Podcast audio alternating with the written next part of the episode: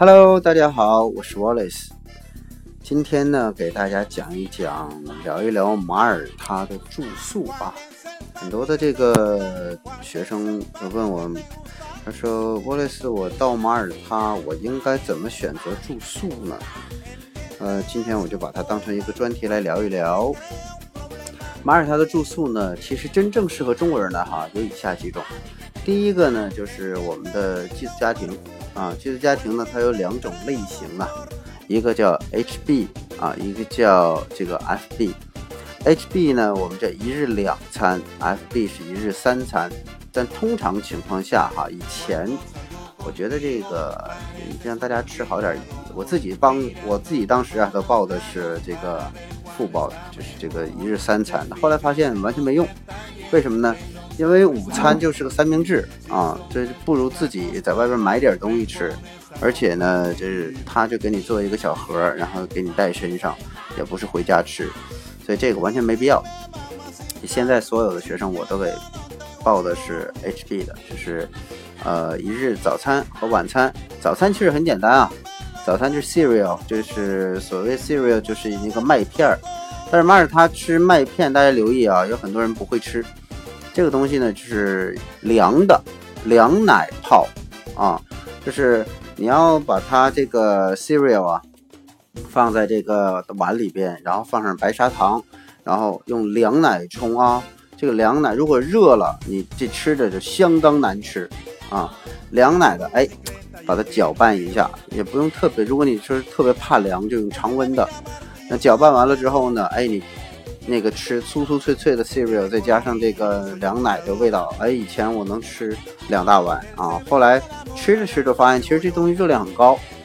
呃，中国一般五星级酒店都有这个早餐啊，相对呃就星级差一些的哈，就是不会提供这种西式早餐了，基本上都是粥啊、馒头啊、啊茶叶蛋啊什么的。但是在马耳他呢，这是非常普遍的一种早餐啊。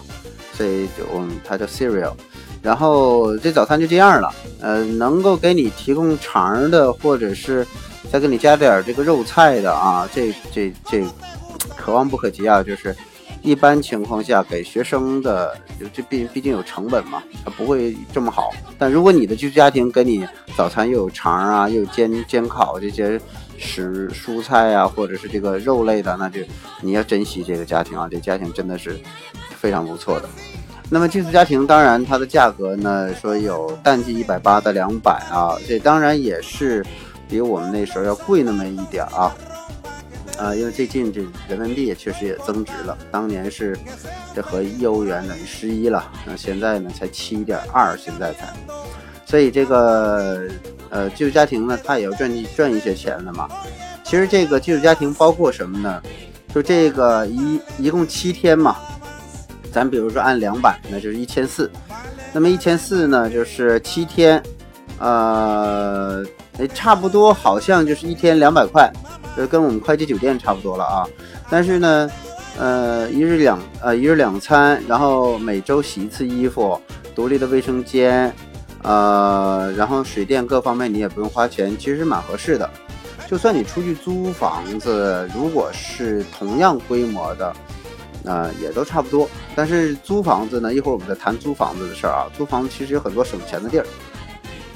那么寄宿家庭呢，就是如果通常我们会选择离学校走五分钟就能到校的啊这种寄宿家庭，但也有一些学校，我们说了以前，就是他为了便宜嘛，当然收学生的钱是一样的，他呢就把学生放得很远，那么远一些呢，就是价格就便宜嘛，他就出个车。然后呢，天天接学生上下学，其实很不方便啊。上学下学，如果说你三十多分钟，马尔他本身就不大，搞不好就搞得很偏的地方，这就不值当了啊。省那个十九、二十九就没意思了。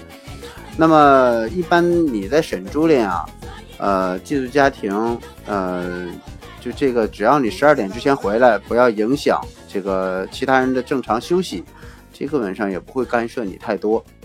啊。但是有一点就是在寄宿家庭住宿的时候呢，要尊重寄宿家庭的规则啊，不要自己想怎么搞就怎么搞。这个呢是很多中国孩子呢容易注意不到的一个问题，或者是说，嗯，很多孩子以自己为中心太多了，觉得我花钱我就什么都可以了。这是这个也是我们学习的一个内容啊，尊重别人。那么在寄宿家庭这个这个待的时候呢，留意。就是不要把人家卫生间的这个纸啊，或者是啊，对了，上厕所的纸一定要冲走啊，在马桶里冲走。我们中国孩子有一个习惯，就是把这个马桶纸放外边，然后让人家觉得这个很很恶心啊。这是完全文化不一样啊。中国是防止这个就这个堵下水道嘛，这国外是你这这么脏的东西绝对要冲走的，这不可以放在外边的啊。这是一个小提示。啊，还有就是这个寄宿家庭呢，相对来讲你省心啊，因为刚刚去嘛，你总得有个地儿住。然后呢，寄宿家庭帮你会这个办个电话卡啦，带你去超市啦，换个币啦，就是这个这个换兑换点外币啦，这些东西啊。啊，顺便说一下啊，你出国因为欧洲嘛，就国外它的信用卡很发达，呃，建议大家出国的时候呢，一定要办一个多币种的卡啊，Master 或 Visa。东南亚那边对银联的接受的多，但欧洲现在还不是特别多啊，就是 Master Visa 还是横行天下。然后呢，你这个干什么都可以刷卡啊。其实现在中国很发达，就中国干什么都可以拿手机支付啊。这个 Apple Pay 啊，这次从美国回来，嗯，连美国都没那么普及，有很多地方都不支持，你就别想在欧洲那块能支持了啊。所以马耳他这块呢，你就呃带少量现金啊，这四张，啊五百欧的，那两千多欧够了啊。然后呢，平常消费用卡啊，而且这个信用卡大家知道计时汇率结算的，中国这边存人民币，那边你就消费欧元非常方便，不像以前了。以前那种单币种卡啊，我那时候是很很很麻烦，你消费美元你还得还美元，然后有美元还得转换成欧元，非常麻烦。现在不用了，现在你这边消费美元，那边就欧元啊，那边直接人民币多少钱即时汇率，你就就就消费完了，呃，还钱就还人民币就行了，非常方便啊，跟大家说非常方便。所以呢，大家一定要记住，就是临走之前做一个双币种卡。然后呢，提到寄宿家庭呢，其实在国外的寄宿家庭呢，并不都是穷人啊。他呢，就是因为马耳他的人少，他的房子很多，所以呢，有一些那个，这马耳他还有一个就是家庭主妇，一旦结婚了之后呢，就是这个女孩子结婚成为家庭主妇了，她不愿意上班了就，那她在这干嘛呢？哎，做个寄宿家庭，呃，给自己找点找点乐子。这房子都很好，很漂亮的别墅，然后呢。有这个一般都是 share room 的，这两个人一个房间，当然是同性了哈。有时候呢，你的朋友啊、室友是个意大利的美女或帅哥呀，然后呢，你们两个一起呢出去玩一玩。然后我的室友以前就是一个意大利帅哥，Jonathan，这家伙就是设计师啊，半年工作，半年就是玩啊。然后我们两个就是徒步，哎，那段时间对我的英文提升也是很大的啊。马耳他的寄宿家庭呢，有的时候外边它会有一些小的雕塑，像海神的像啊、小天使啊，非常讲究。而且呢，到夏天的时候，那花一开啊，真的啊，就是世外桃源，而且很安静啊。就住寄宿家庭，呃，其实我觉得在这个学习，除了是语言之外呢，学习他这个国家的文化、饮食习惯，包括礼节，这都是学习的一部分。游学嘛，边旅游边体验它的文化。边学习，学习是无处无时无刻不存在的，并不是说在学校去学习啊，所以在寄宿家庭学的更多一些。然后呢，这寄宿家庭，比如说它有网络呀，你可以自己搞个 WiFi，然后加上电通无线网络。有的呢，它提供网无线网络呢，可能要多加点钱吧。啊，多加点钱，这跟就家庭有关啊，就是没有办法说预定到一个什么你都满意的，但是你可以定什么呢？比如说我我要穆斯林家庭啊，或者我我是穆斯林，我不能去汉族家庭啊，这些可以。另外一个呢，就是我我我不吃猪肉，然后我必须要牛羊肉的，这也可以。我们要宠物的，我要不吸烟的，这都会提出来。然后呢，我们就给你相应找相应的这个家庭啊，都可以的啊。然后在寄宿家庭，呃，我们其实很大的一个收获就是能融入到马耳他的这个本地人家庭里面。他的家庭观念很浓啊，嗯，这个跟我以前提过，跟北欧啊、中部欧洲还有西欧就很不太不太一样嘛。呃，像德国人，我感觉啊，德国人相对冷漠，对外国人也很冷漠。马耳他人对外国人特别好，特别对中国人特别好。呃，就是特别是，就就是你走在街上，就这个跟你打招呼，然后说嗨 Chinese。他以前他分不清日本人、中国人，现在他都说中国人，因为中国人面儿大。呃，另外一个呢，日本人相对来讲个子比较小一些嘛，中国人长得还是比较标致的啊。而且这个近几年中国也有钱了，就是这个他们宁可就是相信你是中国人啊，他们对中国人就很不错，嗯。然后在还有一种就是当你急速结束这个寄宿家庭的时候，其实移民局只要求你住四周啊，四周住完了，你提前两周可以出去租。那比如说一个大的那个大的别墅哈，七八个人一租啊，可能一个月三百欧。那么三百欧或四百欧这样的，那你每个人其实如果八个人，那一个人就五十欧左右呗，五十五七才多少钱啊，对吧？你比如说一个月你要拿出八百到一千块钱租一个房子，其实是相当相当不错的啊。呃，就独立一个房间了啊，不跟人 share room。那么一般情况下呢，我们都是独立房间，然后你自己相对呢有一个学习的空间嘛。呃，吃的呢，就是出来租这种大的房子呢，一般水是要用的节省一点啊，因为它的水比较贵，都是进口的。那个马耳他是岛，所以大量的水，洗衣服什么的是不能喝的，那水是海水淡化。然后呢，喝的水呢，你自己单独买那种桶装水啊。那洗澡啊什么的都是海水淡化的水，不建议喝了，那喝了也没事儿啊。嗯，然后在这个寄宿家庭里边呢，它会有这种共用的冰箱、共用的厨房，然后你的东西放在那儿呢，基本上大家都这个如果关系处的好啊，大家互相吃吃也无所谓啊。像其实这个就是孩子，如果说到了国外，为啥自立能力能一下子提升呢？因为你不自立，真的就就是就这个有很多东西它是受限制的。他就不能天天从外头买着吃啊，对吧？特别自己想吃什么的时候，你像我现在这个做披萨呀，或者做派呀，或者是做一些这个 cereal 啊，意大利的面啊，pasta 啊这些东西啊都会了，都是那时候积累下来的。包括炖猪蹄儿啊，因为马耳他买猪蹄儿是很便宜的啊，因为马耳他不吃这东西，买鸡翅也很便宜，现在也是。然后鸡腿儿一般都烧烤用嘛，所以我们平常吃一些马耳他人不吃的东西，但国内还是很好的食品啊。马耳他虾比较贵啊，啊，基围虾相当人民币一百多一斤啊，一 kilo 一 kilo。那么它鱼很鱼呢，就是去鱼市买的很便宜了。然后猪肉呢是很很好的无公害的啊，大约是它都是按 kilo 算。就是 K 一 kilo 就是一公斤嘛，然后是两斤，所以它整体的要的重量一算起斤来，跟国内也差不多少啊。但我们像买菜啊，我们都去菜地买，一买就买一个星期吃的啊，拿个小车啊，就不是我们租车啊，就是买一个拉菜那种小车，然后呃到这个菜地，大约有三半个小时的路程往返啊，边溜达也就边回来了。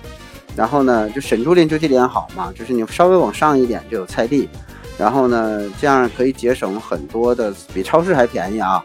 真的，这个大学生就是你你在那边学习啊，有好多省钱的招儿。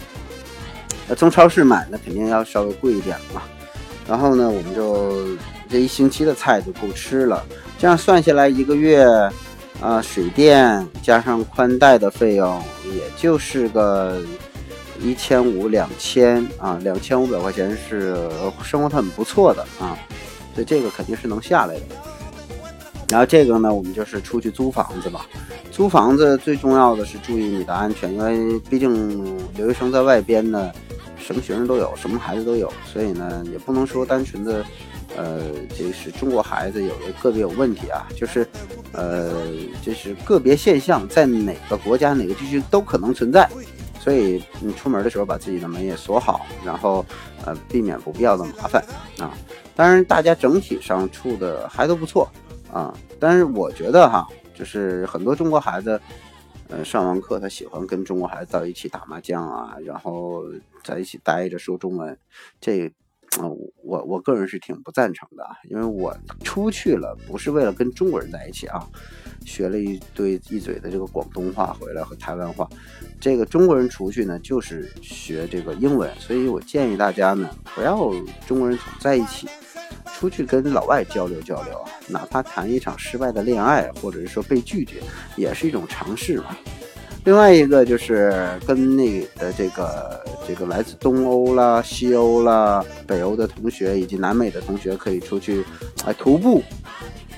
徒步的过程之中呢，你会看到很多说明，然后这说明不会呢，你就找找字典啊。现在这一个移动设备都很发达哈，翻译不像我们那个时候还得整个 PDA，现在拿手机就可以了，所以这学习是非常方便的。只要你杀下心来，这英语提高速度应该是很快的。这是租房子，那么还有就是什么呢？比如说你短期的，短期可以租那种 self apartment，自住式的公寓啊，这个公寓比较贵了，比寄宿家庭还贵，但是呢，比酒店要便宜啊，这个大约，呃呃，就是两百多欧啊，一个 flat，嗯，一个一个小公寓嘛。呃，当然也得找啊。这个通常如果你特别需要这种公寓的话呢，学校也会为你安排啊。这之前需要去提出预定，没有预定我们就默认就是寄宿家庭，然后一日两餐，这样呢相对便宜一些啊。呃，还有就是学生公寓，其实有学生公寓的不多啊。呃，有的呢，它叫学生公寓，其实不是他自己的学生公寓，他也是租别人的。呃，像美迪斯以前有自己的学生公寓，他自己盖的嘛。呃，现在呢，这个嗯，能提供学生公寓，价格居然跟 host family 一样，所以我就觉得特没劲啊。然后学生公寓的价格居然跟这个寄宿家庭一样，那干嘛不住寄宿家庭啊？因为寄宿家庭还提供吃的，你学生公寓里边，大楼里边如果人不多，冬天孤零零的，就这挺没意思的啊。然后，呃，接下来就是你短期的，你可以住酒店嘛。现在通过 Booking 啊、Airbnb 也可以找到这种酒店，都不贵啊，啊，三百多、五百多啊这样的人民币啊，我说都能找到啊。所以马耳他整体的消费都不高，呃，我刚才提到比较多的就是寄宿家庭嘛，寄宿家庭因为就是学生涉及的比较比较多的一个。呃，一个一个寄宿形式啊，但是大家需要知道，就是住四周就够了。但是如果你说我这特别好，我也喜欢，那你就跟寄宿家庭研究，然后跟学校说我我想延延期啊，没关系，学校帮你去做一个延期处理就好了。好了，寄宿家庭啊，self apartment 加上你的酒店住宿，呃，这个情况今天就说到这里，我们下次再继续详解。